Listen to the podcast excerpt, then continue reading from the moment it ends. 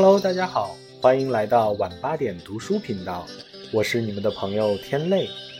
昨天为大家带来了毕淑敏老师的《非洲三万里》的序言，讲述了他去非洲的目的，也科普了一些关于非洲的小常识。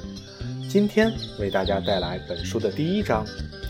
露西说：“欢迎你回家。”不知孱弱的露西在闲暇时，扶着后腰，垂着腿，遥看湖荒山色之际，可曾想过无数世代后的无尽子孙呢？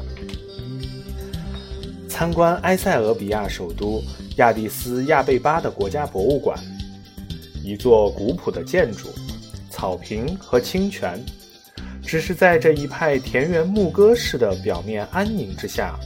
是戒备森严的警戒，随处可见持枪的卫兵，半仰着枪口，枪支保持着随时可以激发的姿态。参观者在这里经受了堪比机场的严格安检。细想起来，在参观非洲的所有博物馆中，这是最不马虎的一次。是因为反恐吗？我问当地人。是，也不全是。这里一直很严。因为要保护一个女人，谁？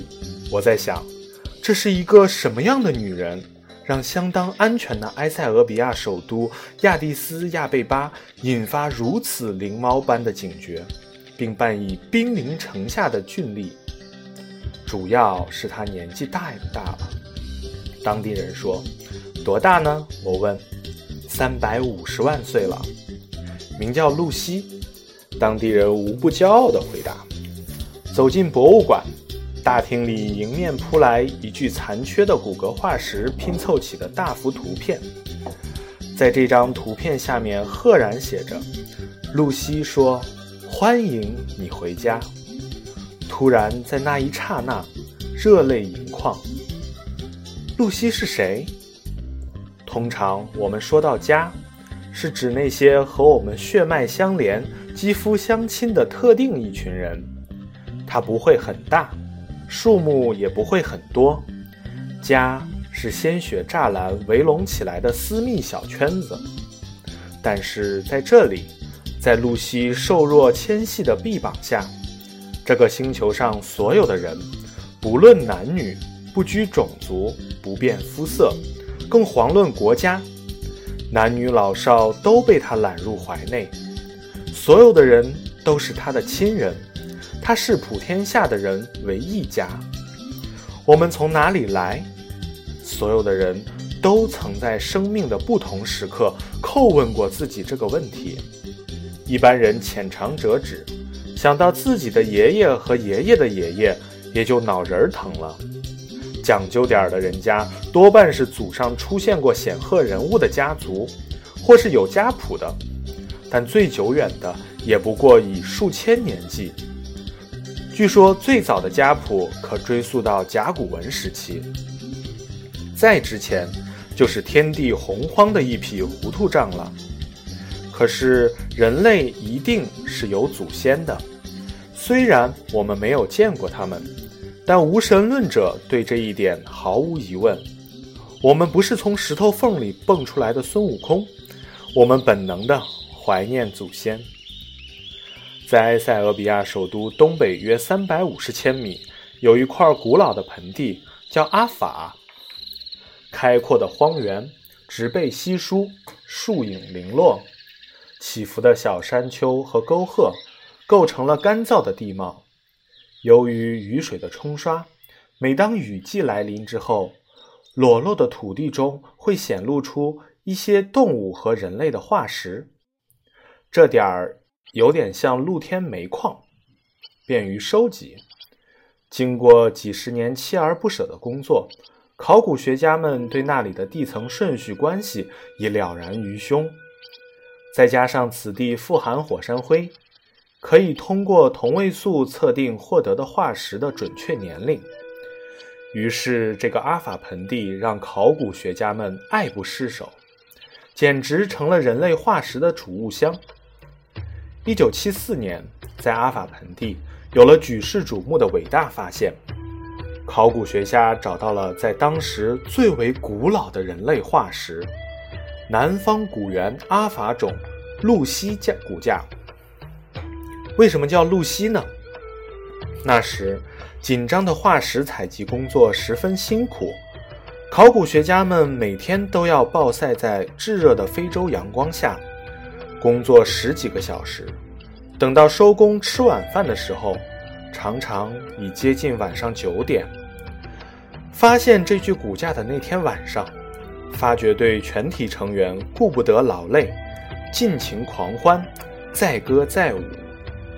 夜晚一直在播放美国流行的披头士乐队的歌曲《天上带着宝石的露西》，以示庆祝。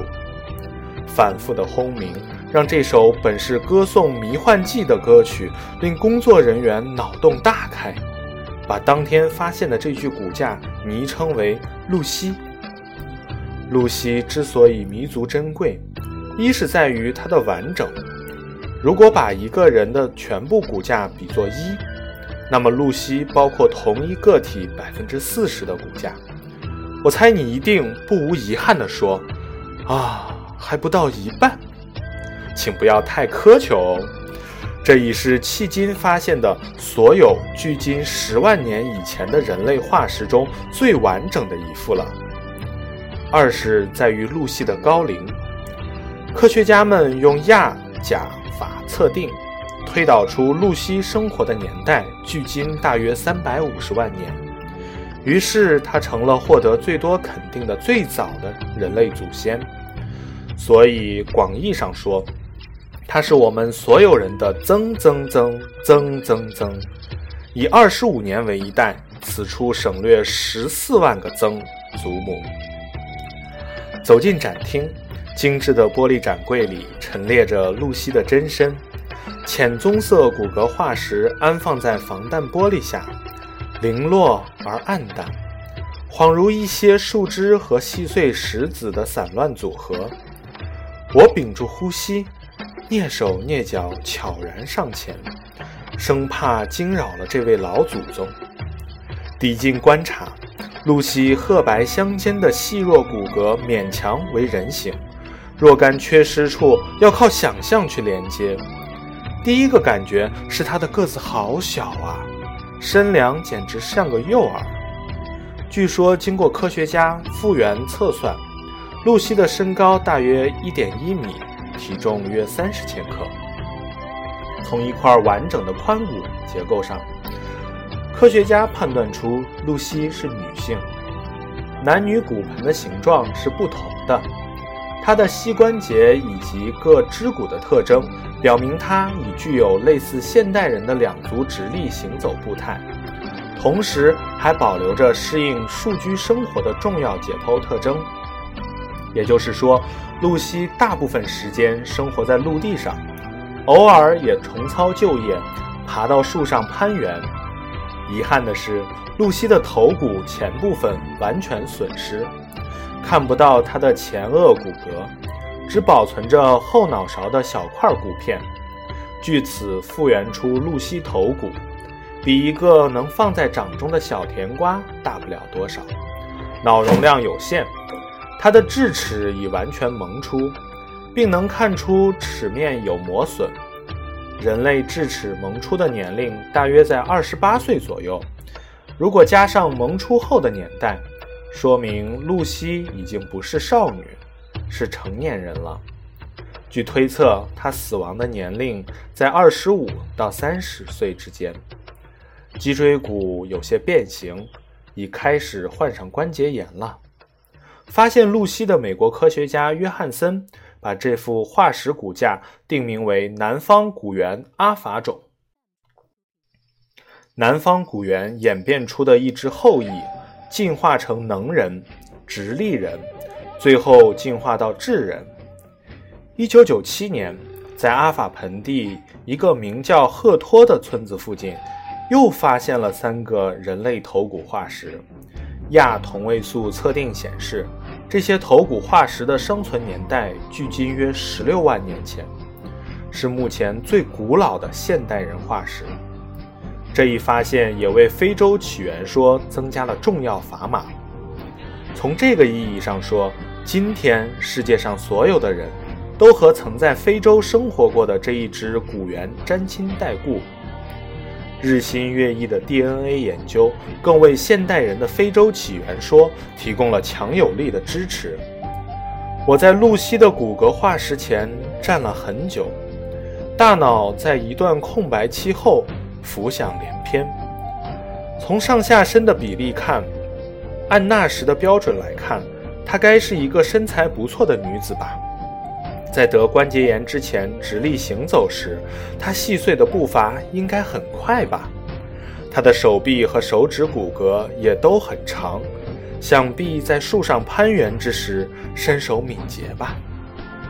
露西的髋骨难得的比较完整，这破散的黝黑骨片所圈起来的小小围场，曾经组成露西的盆腔。在露西的盆腔里，曾经安放有她的子宫。她是个成年女子，养育过孩子，于是露西被称为非洲夏娃。这个业已消失但必定真实存在过的子宫，便是人世间最宝贵的房子。现如今，世界上几十亿人的 DNA 都能找出在此处出发的证据。如果世界上所有的人，真的都来自同一位母亲，那所有的征战，所有的杀戮，所有的剿灭和皈依，所有的战火和血流成河，又有多少意义呢？我们原本就居住在同一个地方，有共同的母亲，什么势不两立的矛盾能切断蹂躏如此紧密的关系呢？兄弟姐妹之间有什么事情不可以商量呢？第二处让我久久凝视的地方是露西的牙齿，她的牙齿细小，牙冠单薄，牙根也不长，看来是植食性的杂食，估计平日吃多的是水果和草种子吧。我想不通，她凭着这样柔软的牙齿，既不能撕咬。也不能以利齿穿透猎物的血管和气管，是怎么存活下来的？看来只能凭借脑力和发达的团队合作，才能使它在尸狼遍野的苍茫高原上生存，最后成功的繁衍出无数后代，倒把狮子、猎豹等猛兽逼成了濒危动物。只是露西的子孙们为什么离开非洲？在露西的骨骼化石旁边，人们平日的时间观念都太微小了，要改换为巨大的时间支持。古气候数据显示，在距今一百九十万年前和七十万年前这两个阶段，非洲东部曾有丰富的降水，之间和之后。便没有那般幸运了。原始人类生活的阿法盆地本也不是特别丰饶的地方，长久的狩猎和采摘让当地的出产贫瘠下来，加之气候渐变，终于难以继续维持生活了。于是，露西的子嗣们做出了一个艰难的决定：离开阿法，离开非洲，走向远方。这伤筋动骨的大迁徙必定是生存的急需。真的要走了，露西的子嗣们到底是什么时间走出非洲的呢？有一派学说认为，这次动迁发生在十万年前，当时亚非欧三洲在地中海东南地区相邻相通，到第四纪冰期，海面下降。直布罗陀海峡很可能形成了浅水地势，和非洲东部连在一起。露西的子孙们决定远征，除了路途漫漫，好在地理上没有太大的阻隔，就全当跋山涉水到邻居家串串门儿。也有科学家们认为，还有一次大迁徙发生在六点五万年前。总之，露西的后裔们前赴后继地沿着海岸线一路行走，抵达了亚洲南部。面对着浩瀚的太平洋，他们并未畏惧，制造出简易的船只，进一步远赴澳洲。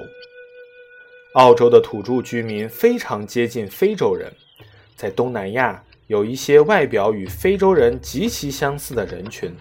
他们便是露西子孙走出非洲后留下的人证。亚洲的东南部让迁徙者们感觉不错，是个安居乐业了一段时间。当冰川慢慢消融，气候转暖，他们又开始继续北上，大约在五万年前进入东亚，大概在四万年前新移民进入欧洲。有一些科学家据此推断。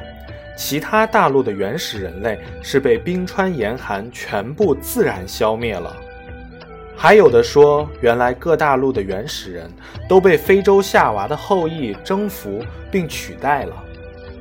具体说到咱们中国人种，大约是在五万年前，非洲夏娃的后裔来到中国定居下来，生息繁衍，并取代了原来生活在中国大陆的原始人。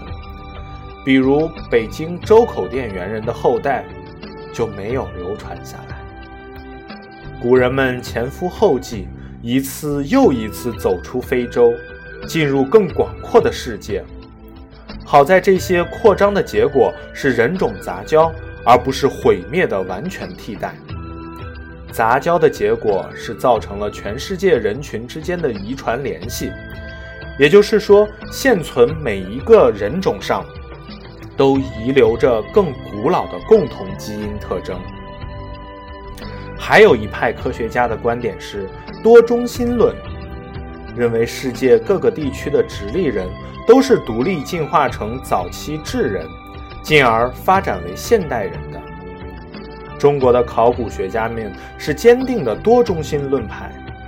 关于我们从哪里来，以上只是学说之争。人类进化是极为复杂的过程。我原以为小说家需要高超的想象力，现在发现考古领域溯本追源，除了需要证据之外，也颇需要丰富的想象力。若想真正揭开人类进化之谜，肯定还需要更多的材料、更长的时间和更深入的研究才行。也许因为我是学医出生。对 DNA 之类的有亲近感，我喜欢走出非洲说，喜欢亚非欧人种之间互相交融的大胆猜想。在露西的骨骼化石身边，想起临行非洲前的一件小事。一天，我的一位朋友说：“你想不想做个基因测试呢？”我说：“这有什么用处？”他说：“这是你永远不改变的基因身份证。”我立刻想起了恐怖片中某个无名女尸的查证或空难之后的遗骸辨认，忙说：“好呀，好呀。”私下里觉得，如果我遭逢这类厄运，家里人交上我的基因测试结果证明，一定会让经手的工作人员少一点麻烦。朋友告诉我，第一步是抽血。我说什么时间，什么地点，在哪家医院抽呢？朋友说不用上医院，我的测基因的朋友会带上所需器具，咱们就约在快餐店吧。我在指定的日子快步赶往快餐店，一边走一边兴致勃勃地想：我的基因啊基因，你一直藏在我的身体里，我却不认识你。今天我就要把你揪出来，在餐桌上和你肝胆相见。在快餐店不舒服的矮背椅上落座，我悄声问事先等在那里的朋友之朋友：“东西都带来了吗？”那是一位年轻的男士，据说是位医学博士后，带着一个大包。他低声回答：“都带齐了。”我用更低的声音说：“那就开始。”他说：“只要您准备好了，就开始。您不晕血吧？”如果一会儿不舒服、晕倒或出溜到地上，在这餐馆里救治起来有点难办。我用近乎耳语般的声量说：“没关系，我也是医生出身，这点定力是有的。只是，咱们就坐在这里。”在餐桌上捋胳膊扎针管，直到鲜血灌流，一旁的人会不会大吃一惊，以为我是在注射毒品？他稍稍迟疑了一下，然后镇定地说：“如果有人问，我就向他们解释好了。”我伸出胳膊，支在略显油腻的桌面上，看起来似乎要和那个忙碌操持中的小伙子扳手腕。捆扎止血带后，接着消毒，然后他熟练地将银亮针头刺入我的前臂静脉，抽动针栓。我一边扫视着鲜血汩汩涌出，一边假装不动声色地左顾右盼，看有无人发现我在这儿干着和就餐没有关系的勾当，会不会前来询问，或问也不问，干脆直接报警。抽血的过程在我东张西望的窥视中平稳完成，什么事情都没有发生。我略微的有点遗憾的松了一口气，叹息道：“真没有人注意我们啊。”朋友说：“人们已经越来越不关心周围的事情了。”拿到基因报告的那一天，我左右端详后对先生说：“请收好这张单子。”如果我到非洲去的时候，坐飞机、火车、汽车、牛车，或者不论什么形式的交通工具吧，人被烧焦或零落成泥，麻烦你把这个报告交上去，之后就等着领我的尸骨残骸吧。估计这样错拿别人骨灰的概率会比较低，而且不用劳烦我的直系血亲们提供送检材料。让他们难过并损伤身体。先生翻了翻白眼说：“不要讲这么不吉利，好不好？”我说：“这是我为去做去非洲做的准备工作之一，很严肃的，切记，切记。”我的基因报告显示，我是中国最常见的母系图谱中的一员。我先生知道后满意的说。这证明你实在是太大众化的一个女人了。我为我能这样混迹于芸芸众生的生物学基础而高兴不已，并深以为荣。我们都来自母亲，我愿意接受我来自露西这一学说。我并不觉得谁是谁的祖宗这件事儿有什么特殊。我们尊敬源头。如同江河的入海口，波涛汹涌，向高山之巅的涓涓溪水致意。看到过一个很有趣的说法：当两个男人一起行走的时候，他们步行的速度比单独一个人走时会提高百分之四；而当男人和女人一道走，他们的行进速度会降下来百分之三。如果这一男一女是恋人，并肩而行。女方的速度只会提高不到百分之一，而男方的速度会降低百分之六点三。在手拉手的情况下，男子行进速度降低更会是达到百分之七。我一方面叹服科学家的无聊，一方面又在想，这发现的实质是什么呢？对我们，也就是现代智人来说，直立行走是极为重要的功能。如果我们至今还在地上爬，那么所有文明的进步都仍在蛮荒匍匐。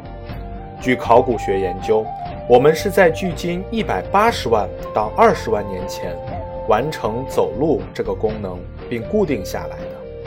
也就是说，露西的后裔们只有在具备了这项本领之后，才有可能离开非洲高原，跋山涉水，走向世界。这是伟大的迁徙，要攀登多少山峰，跋涉多少江河，穿过多少沼泽，攀援多少密林。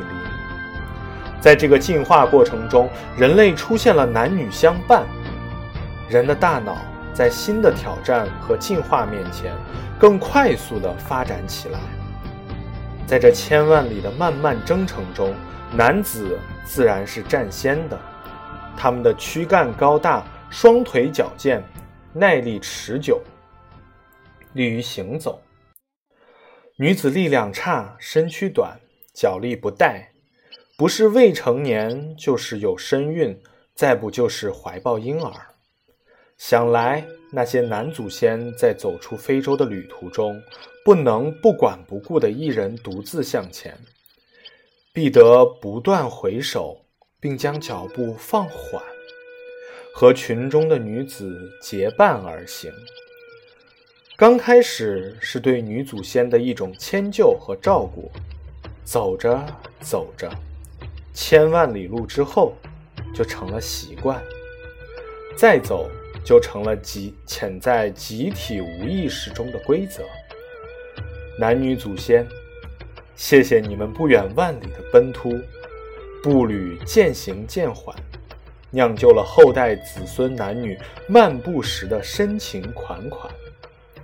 请严谨的科学家们原谅我浅陋无知的想象。据说露西是住在湖边的，我不知道这是因为他骨骼化石出土的地理方位，还是从他患有关节炎推断而出。不知孱弱的露西在闲暇时，扶着后腰，垂着腿，遥看湖光山色之际。可曾想到过无数世代后的无尽子孙？他是叹息，还是微笑，亦或只是茫然的怅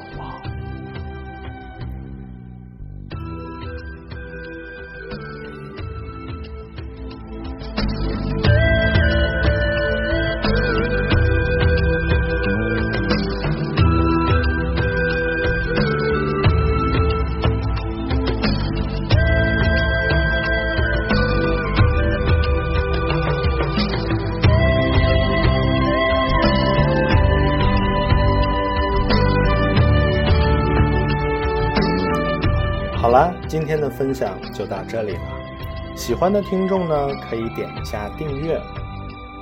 明天晚上八点，我们继续非洲三万里。